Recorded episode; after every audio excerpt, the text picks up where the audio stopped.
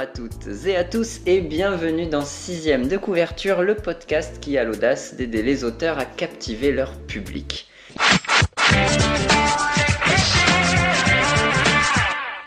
Et on peut dire que la célèbre série en format court Un gars, une fille a su le faire pendant des années, ça passe d'ailleurs encore aujourd'hui sur Énergie 12. Alors pourtant, le format est très court, digne d'un caméra café ou d'un Camelot, ou par la suite il y a eu aussi euh, Soda ou encore Scène de ménage maintenant. Mais quel est donc le secret de ce format court qui cartonne pourtant Épisode après épisode, c'est toujours, toujours la même mécanique mais on ne s'en lasse pas. Tout au contraire, on, on, l'attend avec impatience. On sait même ce qui va se passer. On, sait qu'il va y avoir un clash, on sait qu'il va y avoir voilà, une rupture dans le récit et tout, mais on est là et on attend que ça arrive, même si on connaît presque déjà la fin de l'épisode.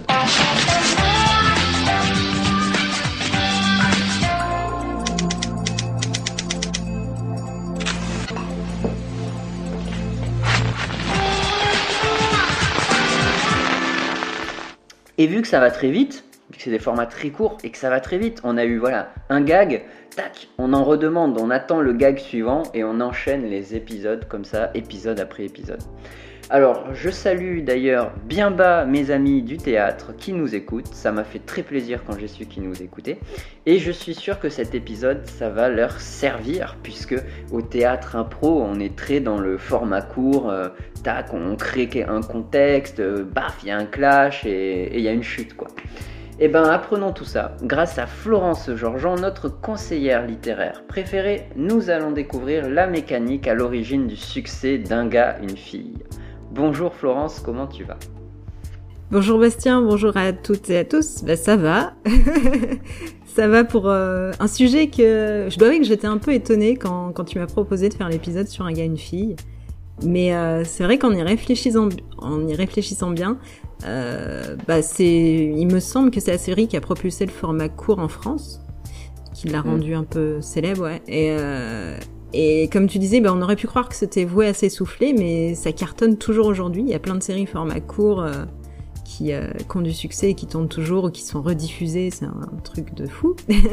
donc, euh, donc ouais, petit retour à la source avec un gars, une fille. Et je pense effectivement il y a, qu'il y a plein de bonnes choses à l'intérieur euh, dont on peut se servir quand on est auteur, peu importe le, support sur lequel on crée, dont on peut se servir et dont on peut s'inspirer, quoi, finalement. Ouais, mais c'est une bonne question. Euh, je sais pas, parce que je sais par exemple que Camelot a remplacé Caméra Café.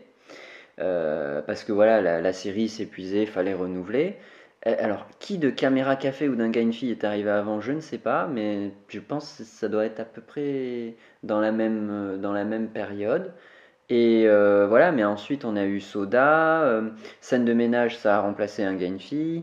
Euh, et j'ai même vu euh, une fois, je crois que sur TikTok, euh, il y a un couple qui s'est remis à faire un gars une fille, quoi. ah, excellent. parce que du coup, c'est vrai que TikTok se prête, bah, je, je connais pas, mais je connais quand même la plateforme. Ça a l'air de se prêter à ce genre de format court, voilà, de, de, de, ouais, c'est ça, de, petits petits contextes et tac, il y a une petite une petite blague, un petit clash. Exact, ouais. Ça bah alors, que vont pouvoir apprendre nos auditeurs dans cet épisode? Alors, euh, bah, le secret d'une scène rapide et efficace, contexte, rupture, chute. Euh, comment, malgré un format très court, on assiste à une évolution des personnages épisode après épisode, un petit peu le fil rouge finalement. Et comment implémenter ce schéma dans un roman plus long, scène après scène, avec le fil rouge. Ok, donc parfait pour la plupart de nos auditeurs qui sont sûrement en train d'écrire un roman un peu plus long et pas forcément des, euh, des petits gags, des petites euh, scénettes euh, type un gars, une fille. Mais voilà, j'espère que cette, cette, mécanique, en fait, on, la retrouve un peu partout, donc j'espère que ça leur sera utile. Alors, est-ce qu'on a besoin d'expliquer ce qu'est un gars, une fille? Ah, Allez, j'endresse les grandes lignes pour peut-être les plus jeunes qui nous écoutent, mais ça me fait mal de dire ça. peut-être. mais bon, donc il s'agit de 438 épisodes de 6 minutes environ, diffusés entre 1999 et 2003. Là, ça fait mal quand on annonce les dates. mais non, t'es pas si vieux. ouais, c'est possible, c'est possible. bon, en tout cas, c'est des épisodes dans lesquels on peut apercevoir donc Jean du Jardin, incarné Jean, dit Loulou dans la série, et Alexandra Lamy, incarnée Alex, euh, dite Chouchou. C'est une série québécoise à la base, qui est née en 97, donc en gros deux ans avant d'arriver euh, sur la, télé française, repris voilà avec des acteurs français que sont Jean Dujardin et Alexandra Lamy. Donc c'est une comédie de situation, mais ça c'est peut-être important pour nous, on va pouvoir apprendre des choses là-dessus. Et à la télé, en gros, il faut s'imaginer qu'on ne voit qu'un seul plan, euh, comme une sorte de pièce de théâtre finalement. Voilà, on a un, décor, un seul plan, et ce plan quand même varie d'épisode en épisode, mais euh, pendant toute la scène, pendant tout l'épisode, la caméra elle est statique, même si elle peut euh, aller bouger un tout petit peu parfois, mais le principe c'est qu'elle reste statique et on ne voit généralement que le visage des deux protagonistes qui forment le couple, quoi, de Jean et Alex. On ne voit pas euh, la plupart du temps les, les, les, gens extérieurs qui, euh, même je, pense souvent à, quand ils sont à la table avec des amis, en fait on, voit les amis de dos, mais on ne voit que leur visage à, eux, à Jean et Alex. Voilà. Et en fait, eh ben, on s'amuse de leurs déboires quotidiens dans leur vie de couple.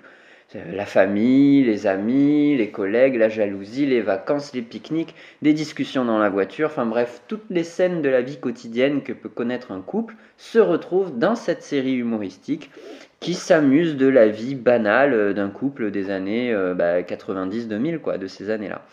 Tout l'humour réside dans l'écriture du scénario et l'interprétation forcément des deux acteurs. Alors, dit comme ça, on se demande quand même comment ça a pu euh, connaître autant de succès. Euh, je suis pas sûr que on, serait venu avec un pilote comme ça euh, en mode ah, j'ai une super idée, on va mettre deux acteurs et on va raconter la vie de couple de tout le monde en fait. Eh bah si, ça a cartonné. Et aujourd'hui, il y a plein de one-man show par exemple qui étaient un peu moins présents à l'époque, mais euh, aujourd'hui, plein de one-man show, vous voyez un type arriver sur scène et, il vous parle de la vie quotidienne, euh, d'aujourd'hui, etc. Et ça nous fait rire, et il y en a plein. Alors, quelle est cette mécanique secrète qui arrive à tous nous tenir en haleine? Ah, secrète, secrète, pas tant que ça. il y a des petites astuces et euh, bah, tout ce que tu dis là, moi j'ai tendance à le rapprocher de la mécanique de South Park. Et je prends cet exemple en particulier parce que justement les auteurs euh, de South Park, qui sont Matt Stone et Trey Parker, ont révélé leur technique de storytelling dans une conférence en 2011. Donc ils ont révélé le secret finalement. Waouh Ouais. Donc en gros, euh, la technique est simple. Pour, un pour écrire un épisode de South Park, euh, Matt Stone et Trey Parker euh, listaient ensemble euh, différentes scènes sur un tableau blanc et le but du jeu, c'était de lier ces scènes entre elles avec les mots et donc ou mais. en hmm. gros, euh, ouais, voilà. en gros, euh, faut pas écrire une scène en se disant euh, ceci se produit, ensuite cela se produit, puis cela se produit. Enfin voilà, c'est pas très, ça fait pas un enchaînement très percutant. Ouais, ça, exactement. Ça capte pas trop l'attention, quoi. C'est exactement. Ouais. Et au lieu de ça, bah, au lieu de remplacer, au lieu d'avoir ces mots ensuite, puis, et, etc., on remplace par donc et mais, ce qui donnerait euh, ceci se produit, et donc cela se produit, mais ceci se produit, donc cette autre chose se produit. T'as tout un enchaînement de cause à effet finalement. C'est ça, on enchaîne d'obstacle euh, d'obstacle en obstacle en fait. C'est ça. On avance, poum, obstacle, ah, on surpasse, on avance, ok, ouais, ouais, d'accord. Exactement. Donc ça, c'est la mécanique pour produire tout un épisode, mais on peut très bien appliquer cette même mécanique à une scène. Et comme tu le disais tout à l'heure, euh, un fee, c'est souvent une petite scénette. Mm. Donc t'as as un moment bref euh, de l'épisode de la vie des personnages. Et t'as pas tout, euh, tout un épisode où t'enchaînes différentes scènes pour arriver à un dénouement, etc. Enfin, c'est pas le même format forcément qu'un film. Donc, mais ça fonctionne aussi parce que j'ai pris un épisode complètement au hasard que j'ai trouvé sur internet euh, pour euh, pour illustrer. C'était un épisode où euh, Chouchou et Loulou faisaient leurs courses, truc des plus banals de la vie de, de tous les jours, quoi. Mhm. Et si tu utilises la mécanique de South Park, en gros, pour résumer l'épisode, ça donne bah, Chouchou et Loulou vont faire leurs courses et Jean veut prendre un caddie. Mais Alex dit qu'il n'y a pas tant de trucs à acheter sur la liste de courses. Donc Jean prend un panier. Mais Alex réalise qu'elle a oublié de mettre plein de trucs sur la liste. Donc Jean se retrouve avec six paniers euh, au lieu de pousser le caddie qu'il voulait prendre au départ. Donc c'est très simple, mais ça me fait euh, mais rire, ça fonctionne. putain. Non, mais... Mais ouais. mais tu vois, mais c'est tellement nul. mais, Ouais. mais, mais ouais, ouais, non, mais ça marche. On se l'imagine bien, quoi. Ça fonctionne. Donc, euh, donc on peut très bien s'imaginer ça euh, à l'échelle d'un roman pour euh, chaque scène que rencontrent les personnages, mais aussi sur l'ensemble du roman euh, avec un plan beaucoup plus général. Mais on fera un épisode sur les plans à un autre moment. Ok, ok. Donc, un... ok. Mais, et donc? Mais, Voilà. et donc? Eh ben, eh ben j'essaierai de faire ma prochaine vidéo euh, sur YouTube euh, en essayant d'utiliser cette mécanique, quoi. D'essayer de. Ouais. Parce que ça peut s'y prêter, effectivement, pour une petite vidéo. euh, ça peut... Je, peux, je peux Exactement. tenter ça. En tout cas, j'aurai ça en tête. Ouais, pour voir ouais, si ça fonctionne. Exactement. Et bah, à l'instar de Camelot, qui viendra plus tard, du coup, on l'a dit, ou la série Soda euh, avec euh, Kev Adams, ou Scène de ménage, ou Caméra Café avant, ou même encore, euh, il y a La petite histoire de France aussi, avec Alban Ivanov et François Levental. Et il y a Bref. Il y a T'avais pas Bref. dit Bref. aussi. Ah ouais, aussi. J'adorais cette série. Eh ben, dans Un gars, une fille, on suit quand même une histoire générale. Et là, euh, euh, ah, enfin moi, l'histoire générale que je connais le, plus, c'est celle de Camelot, quoi, où on voit clairement, euh, enfin, il y, a vraiment l'histoire, et puis ça en est même devenu des films à la fin, tellement pour pour terminer l'histoire. Donc, il y a voilà, même si c'est des épisodes courts, plus de 400 quand même, il y a quelque chose qui le relie, on sent que voilà, il y a une histoire générale, on sent qu'il y a une évolution des personnages.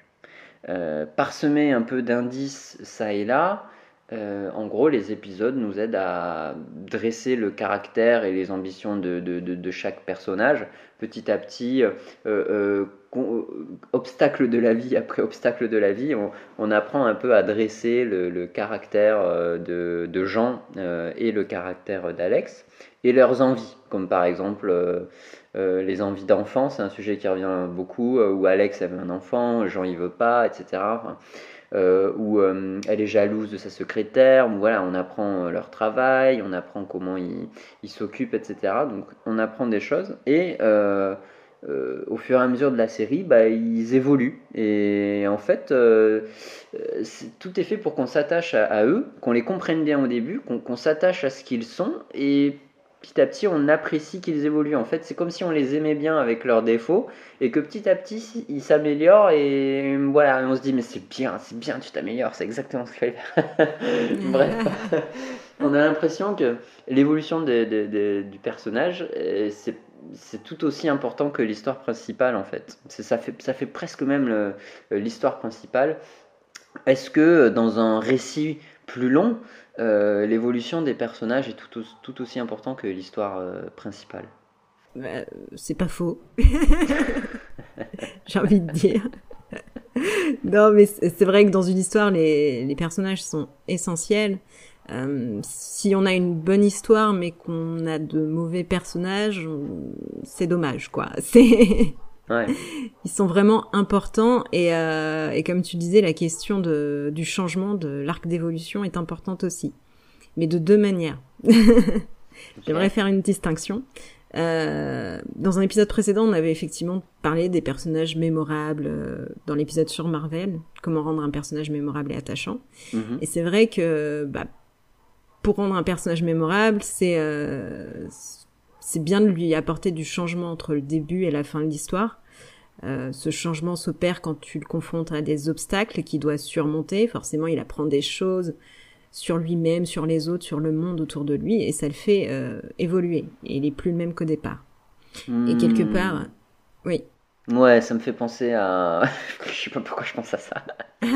Ça me fait penser, attends, à Aragorn dans le euh, Seigneur des Anneaux. Ouf, ouais, Ouais. putain, je suis allé chercher loin. mais, euh, mais parce qu'en fait, c'est un. un- ah bah, je, je suis pas expert du Seigneur des Anneaux, mais en gros, c'est une sorte de prince euh, déchu qui est, euh, qui, qui est en mode non, mais j'ai pas envie d'être roi. Et il est vagabond un peu. Enfin, il se la joue un peu rôdeur. Et au fur et à mesure des, des épisodes et de la série, à la fin, il devient roi. Oui, c'est vrai. Donc, euh, donc il devient ce qu'il ne voulait pas être au départ, mais. Euh, ouais, c'est ça. Ouais. Mais il a changé par le biais de tous les obstacles qu'il a rencontrés. Donc ouais, je... l'exemple est bon. L'exemple est bon. Ah, on prend. Ça va, merci. On prend. mais il y a une deuxième forme de, de personnage dans des aventures. Euh, c'est le personnage qui ne change pas. Le, le héros qui est le même du début à la fin. Mais comme je disais tout à l'heure, la question du changement est primordiale. Donc si le personnage ne change pas, ça doit être lui qui doit provoquer le changement autour de lui.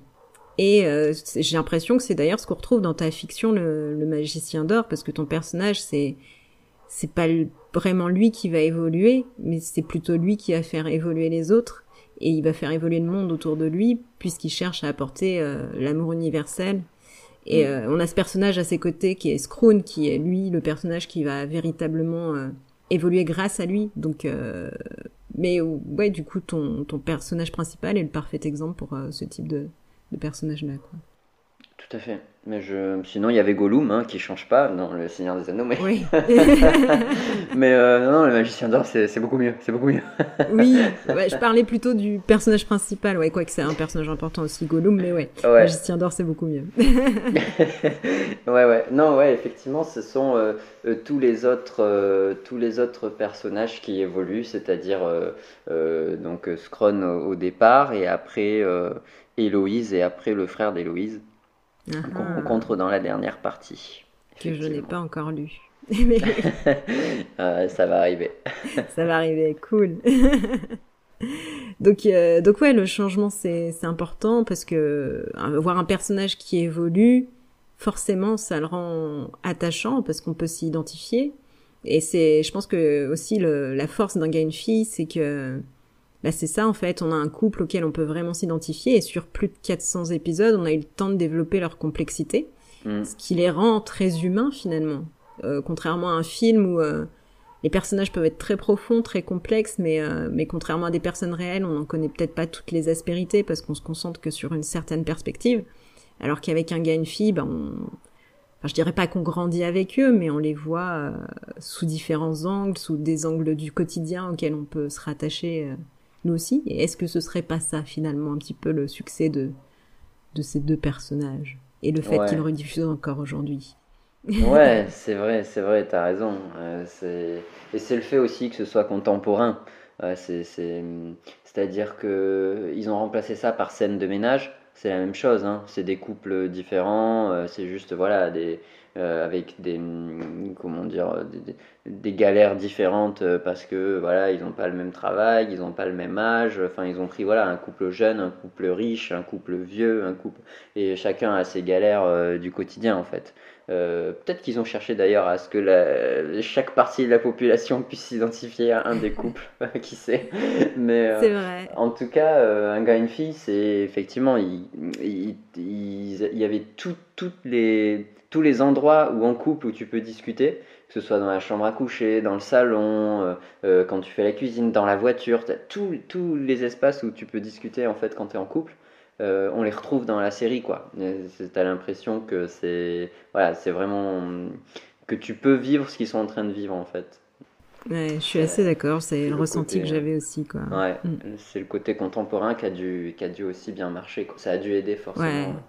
Puis c'est indémodable parce qu'on les galères qu'ils connaissaient dans les années 90, on les connaît toujours aujourd'hui. Ouais, c'est vrai. c'est vrai.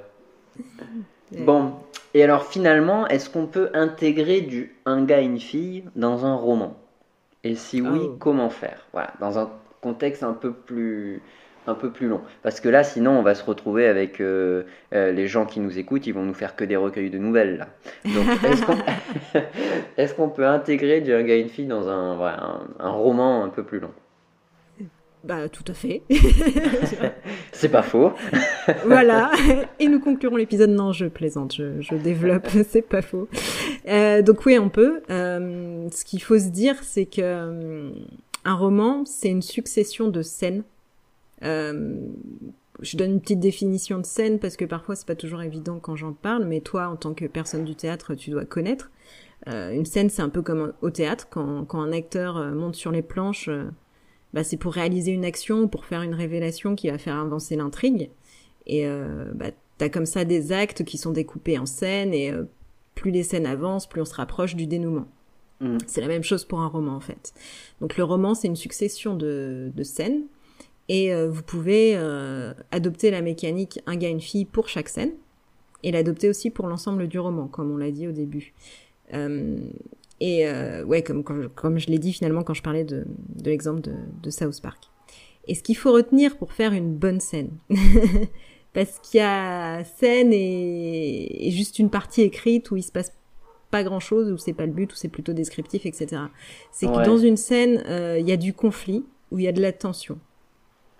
Donc euh, le conflit, c'est lorsque les personnages rencontrent un obstacle, et la tension, ce serait euh, lorsque vous avez des personnages qui ont, qui ont des objectifs différents et Mm. qui sont finalement un obstacle l'un pour l'autre finalement. Et ouais, est-ce que c'est clair? Ouais, en fait, je suis en train de m'imaginer parce que tu, tu, euh, tu, tu as redivisé. En fait, euh, moi, je t'ai présenté euh, ce que j'avais écrit avec des chapitres. Et en fait, tous mes chapitres, tu les as découpés en scènes euh, à l'intérieur. Et je connaissais pas cette façon de, de, de, de faire. Et, et d'ailleurs, pour euh, maintenant, j'ai ça en tête en fait quand j'écris. Euh, donc, j'ai gagné en compétences. Ah, cool. Mais du, du coup, ouais, c'est. je suis en train de, Effectivement, des fois, il y a des scènes, et puis des fois, entre. Bah, c'est un lien, en fait. C'est un lien, il se passe pas forcément euh, grand-chose. Et j'étais en train de me demander, pendant que tu parlais, que, euh, de ces films, tu sais, qui te tiennent en haleine. euh, parce que si je comprends bien, tu peux, tu peux pas t'arrêter en, euh, en pleine scène. Si t'es lecteur et que tu lis, tu peux pas t'arrêter en pleine scène, quoi. C'est comme quand tu regardes la télé et que tu dis. t'es affalé sur ton canapé parce que t'as mangé là comme un gros porc sur ton canapé et que tu te dis allez après cette scène je mets pause et je vais faire la vaisselle et ben tu peux pas couper en pleine scène tu vois ce que je veux dire? Complètement.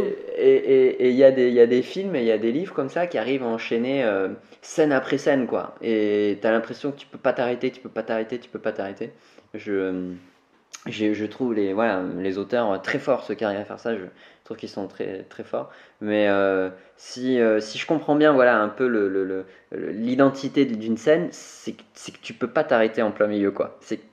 En tant que lecteur, tu as besoin qu'il y ait une fin, quoi, que ça se termine. Exactement. Dans, dans une scène, euh, bah, c'est l'exemple du théâtre que je donnais tout à l'heure, ton, ton personnage, il a un objectif. Donc, soit faire une action, soit faire une révélation. Ouais. Donc, euh, la scène se termine quand il atteint l'objectif ou pas. hein. La fin de la Ouais, scène, ça peut être aussi ça. le fait qu'il Ouais. l'atteint pas. Donc, euh, donc c'est important. Et tous, tout- tous les éléments de texte où il n'y a pas cette idée de le personnage a un objectif, euh, il rencontre un obstacle euh, ou euh, il est confronté à un autre personnage, c'est pas forcément une scène. Ça peut être une transition. Enfin, il n'y a pas de souci là-dessus, mais c'est Ouais, différent. voilà, tout à fait. Donc, euh, donc scène égale objectif plus euh, le conflit, le, enfin voilà, c'est t'as toute une mécanique, les choix que fait le personnage quand il rencontre l'obstacle, comment est-ce qu'il va l'éviter, quel choix il va faire, etc. Et euh, bah, la résolution.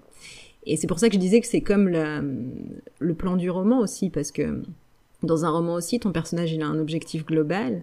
Euh, il va aller, euh, il va rencontrer un obstacle et il va essayer de, de contourner cet obstacle pour atteindre son objectif. Enfin, voilà, il va rencontrer des épreuves et euh, ben, il va- toujours faire des choix et ça va l'emmener jusqu'au dénouement. Enfin, c'est Hmm. c'est un, c'est une mécanique que tu peux reprendre au microcosme comme au macrocosme, on va dire. Ouais, ouais, ok. Donc, euh, donc voilà. Et euh, tout- pour revenir à cette idée de conflit ou de tension, euh, faudrait pas se mettre en tête qu'il, enfin, faudrait pas se mettre en tête que ça doit forcément être quelque chose de grandiose. Ça peut être vraiment très basique. L'exemple que je donnais tout à l'heure, euh, c'était euh, Chouchou et Loulou qui allaient faire des courses. Ils vont pas sauver le monde, quoi. Donc, Ouais, ouais, ouais, ouais, c'est vrai. Donc et, euh, et la tension qui existe euh, entre les deux personnages, c'est le fait que bah, Jean veut prendre un caddie et euh, Alex veut prendre un panier. C'est il y a pas plus basique. Donc euh, pour créer de la tension ou du conflit dans une scène, pas besoin d'imaginer des trucs de fou. Souvent les choses les plus simples fonctionnent aussi quoi. Et, euh, et donc on a Alex qui argumente et qui finit par convaincre Jean de prendre le panier. Jean accepte même si sans l'arnaque venir et Mm, la- l'arnaque vient parce qu'elle arrête pas de rajouter des trucs et forcément elle est obligée de prendre plus de paniers que prévu quoi. Ouais, et c'est le ça. dénouement. Et ça, c'est le dénouement. On a compris que voilà, le gag était là et que la scène, C'est ça, la scène était la là. chute. Ouais, ouais, bah c'est intéressant euh, pour le théâtre aussi, parce que c'est vrai que euh, le théâtre impro, euh, bah, voilà, quand on, quand on essaie de s'améliorer, il, faut, faut réfléchir à tout ça, et, parce qu'il y a à la fois, bah, c'est en forgeant qu'on devient forgeron, vous savez, c'est mon, c'est mon proverbe préféré, j'arrête pas de le dire. Mais euh, voilà, euh, plus tu montes sur scène, plus tu es à l'aise à l'oral, euh, plus tu t'as pas peur, plus tu plus as tendance à aller devant la scène. Quand on commence, on a plutôt l'habitude de se mettre en milieu de scène ou en fond de scène, tu vois, alors que il y a rien en fait. hein. C'est pareil, hein, les gens nous voient tout pareil, mais, mais c'est mieux quand tu es devant la, la scène, au plus près du public, c'est là que le public apprécie le mieux. Quoi. Il n'y a pas comme ça cet espace entre les deux. Euh, donc euh, voilà, tout ça tu l'apprends euh, à force de faire, mais il y a aussi tout un aspect un peu plus technique quand même où pour préparer des scènes, voilà, il y a des, des tips et astuces. Et moi, en tout cas, ce que j'essaye de, de, faire, souvent, enfin jusque-là, en tout cas, c'était de me dire, voilà, là je vais rentrer sur scène, il faut qu'il y ait un, contexte, qu'on que- voilà, qu'on sache où on est, euh, qu'on sache un peu qui est qui, euh, et qui est, est l'un par rapport à l'autre. Euh, voilà, je vais, je vais être avec un autre comédien sur scène, il faut que je sache, je sais pas moi, si c'est mon père, un ami, un monsieur que je connais pas, enfin si c'est... Voilà, il faut que le public capte tout de suite qui, qui parle avec qui dans l'histoire. Euh, donc le, voilà le décor, le contexte, et qu'il y, ait un conflit. Et c'est souvent euh, ce conflit-là, des fois on le trouve ou on le trouve pas, et ça fait que la scène est réussie ou elle réussit pas, quoi. Mais euh, il y a ça, c'est-à-dire il y, a- un conflit, et après derrière, voilà, il y a, y a une chute, enfin il y a une, résolution, on va dire. Et, et, ce que j'essaie un peu de, de- de faire rentrer en plus maintenant, c'est vraiment le personnage. Parce que je me suis aperçu que les scènes qui fonctionnaient le plus, euh, le mieux en tout cas, c'était euh, dès qu'il y avait des personnages euh, bien marqués. Et c'est souvent quand on se donne des contraintes, on se dit voilà, toi ton personnage il est, euh, il est toujours rabat-joie. Ou toi ton personnage euh, euh, il est euh, hyper optimiste, il a envie de faire la fête. euh, Enfin voilà. Et, et en fait, quand on se donnait ce genre de contraintes, les scènes marchaient super bien. Parce qu'en fait, euh, c'est le personnage qui va créer le conflit. Enfin, en fait, c'est deux personnages qui vont rentrer. Et forcément, s'ils sont pas raccords, le conflit va naître de là, en fait. Euh, Ah ça va ah. se faire tout seul. Il n'y a pas besoin d'histoire en plus. Juste euh, deux personnages qui sont là et qui se parlent, ça va suffire à faire naître euh, un conflit, une tension, Ouais. en tout cas, comme, comme tu disais. Donc, enfin voilà, je, je trouve ça assez intéressant de, de s'attaquer à un gars, une fille, parce que ça, ça, ça sert aussi au théâtre impro, euh, notamment dans cette définition-là des personnages avec chacun son enjeu, chacun son caractère. C'est ça qui va créer le conflit en fait. Bah Voilà. ouais, ouais. D'ailleurs, petite digression, euh, enfin rapide, hein, parce que moi je, je suis fan de théâtre impro, j'en fais pas, mais je, vais en voir de temps en temps. Ouais. Et du coup, c'est ça que vous vous dites quand le thème est lancé et que vous vous réunissez pour discuter, vous donnez des... Comment ça se passe en fait? Je donnerai pas le secret. Je donnerai. Non, Ah, il y a, vrai. il y a- Ah, non, non, pas. non. Le théâtre impro, euh, euh, le théâtre impro, c'est vrai que souvent on donne un, un thème, un temps. C'est-à-dire la scène va durer 2 minutes, 3 minutes, 5 minutes. Euh, et alors dans les matchs d'impro parfois, c'est euh, même parfois les, les- les deux équipes qui vont faire une impro ensemble. vrai. Euh, donc là, il y a, vraiment aucune concertation, quoi. Ah oui, c'est vrai, tu euh, peux pas. et ouais, tu peux pas. C'est l'équipe A qui, qui va faire avec l'équipe B. euh, Là, c'est vraiment du, du live. Après, c'est vrai que quand c'est que l'équipe A, par exemple, qui rentre sur scène, il y a euh, peut-être 10 secondes euh, où tu- vite, vite, tu peux t'or- t'organiser vite fait. euh, J'ai une idée, je sais ça. Et souvent, euh, ce qu'on va, ce qu'on va poser, c'est effectivement le lieu, les personnages et éventuellement un conflit. Voilà. Enfin, en tout cas, une idée de. ouais. Et donc, c'est juste avec ça, après, il faut partir. Et, et après, il y a des règles pendant l'impro qui fait que, par exemple, tu ne dis jamais non. Euh, c'est Ah. une. euh, Enfin, jamais non. C'est un refus.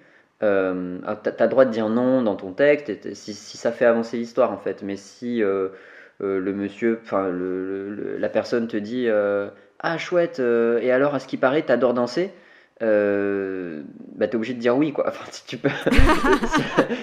Sauf si tu dis non, mais un non qui veut dire euh, ah non non euh, pas danser. Moi ce que j'aime bien c'est faire le mime, tu vois, mais que du coup ça ça contribue à l'histoire. Si tu dis non juste parce que t'as peur de te taper la honte parce que tu sais que tu vas danser sur scène, euh, bah, tu casses l'histoire en fait. Euh, tu, et, tu, tu, mets tu mets l'autre comédien en difficulté euh, en mode. Tu peux ah, avoir merde. un carton rouge. Ouais, c'est ça, c'est. ah, j'ai lancé, j'ai lancé une idée, ça a pas, ça a pas pris, merde, il faut que j'en trouve une autre, tu vois. Donc c'est pour ça d'ailleurs qu'il y a un arbitre au théâtre Ouais. impro. Et, et voilà, il y a des cartons et tout. Ouais. C'est ça. Et qui joue super bien son rôle. Je sais que nous, en, en Touraine, c'est euh, organisé par le théâtre de Nantes souvent. Et l'arbitre, euh, c'est aussi le président de mon club d'astronomie, Ah, Jean- Jean-Louis Dumont, qui n'écoutera certainement pas ce podcast, mais je, je te salue. Et euh, il joue super bien les rôles d'arbitre, hyper aigri, hyper renfrogné, alors qu'il Ouais. est pas du tout comme ça dans la vraie vie. et mais oui, c'est ouais, bah, trop drôle jeu, de le voir jouer. Mais ouais, carrément.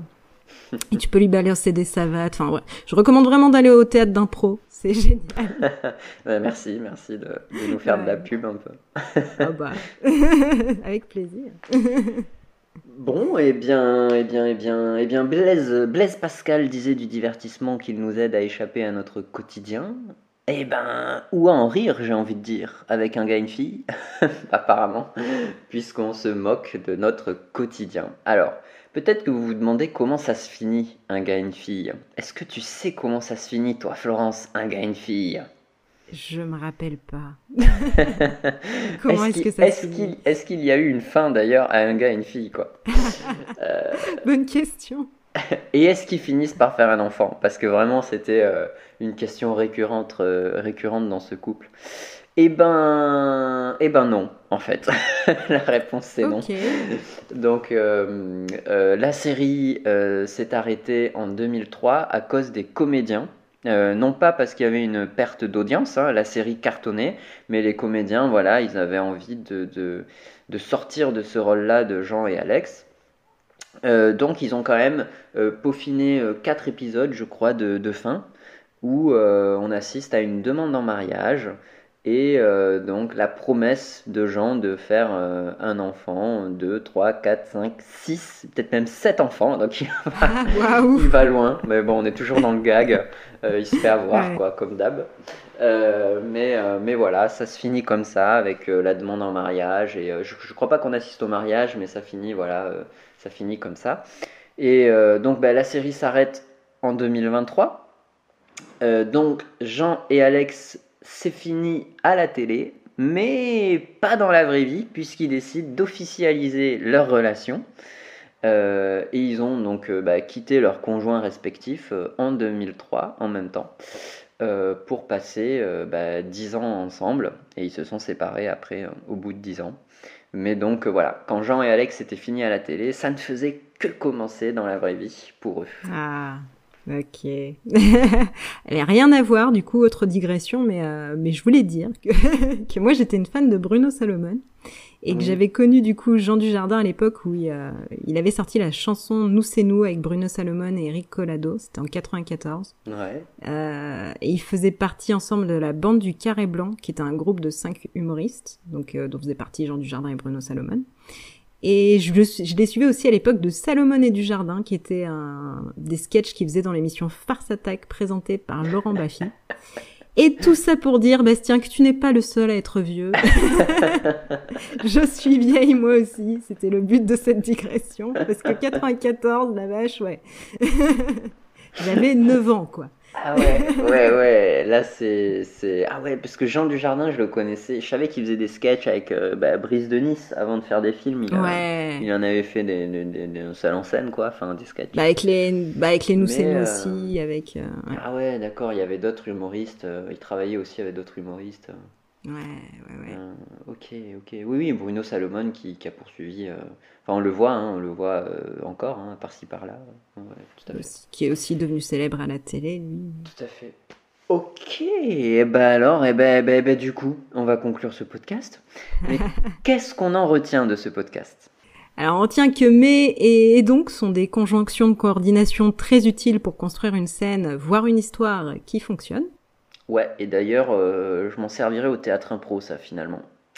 euh, quand quelqu'un me dira quelque chose, euh, dans ma tête, je me dirais alors, est-ce que je pars sur un mais pour le pousser un petit peu plus Ou est-ce que je pars sur un ouais et donc pour le, pour, le, faire continuer Carrément. Ah, je peux te filer un truc de psy, tiens. C'est un peu pareil. Ah, ok. un type que m'avait que m'a donné un psychiatre que j'ai rencontré à un mariage un jour. Enfin bref, et il m'a dit que pour faire parler ses patients, voilà, il faut répéter les trois derniers mots qu'il prononce. Non, c'est hmm. tout? Ouais. Vas-y, dis-moi une phrase. J'aime euh, les omelettes au fromage. Ah, les omelettes au fromage. ah, tu vois, ça donne envie de continuer. Mais oui, c'est clair. Je suis d'accord. Oh, le tips. Bon, bref. Alors, qu'est-ce qu'on en retient? Donc, on retient le mais et donc, et on retient aussi que les formats courts, ça ne se démode pas. Yes. Et euh, qu'une bonne scène a besoin de conflits ou de tension, même minime.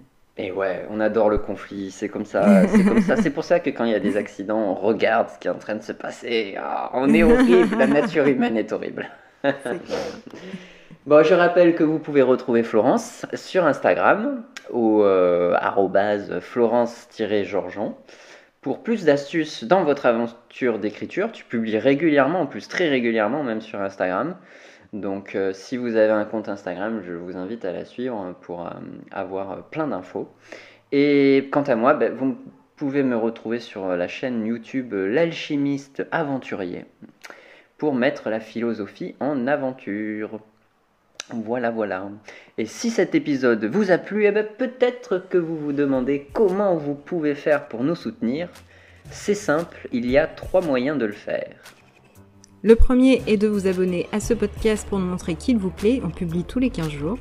Le second, c'est de partager ce podcast à l'un ou l'une de vos amis qui écrit et ou qui fait du théâtre d'ailleurs. Le dernier est de noter 5 étoiles ce podcast sur la plateforme que vous utilisez. Un grand merci d'être encore euh, avec nous, toujours présent. Et Florence, toujours un plaisir et je te dis à très bientôt. Pareillement. À bientôt. Ciao.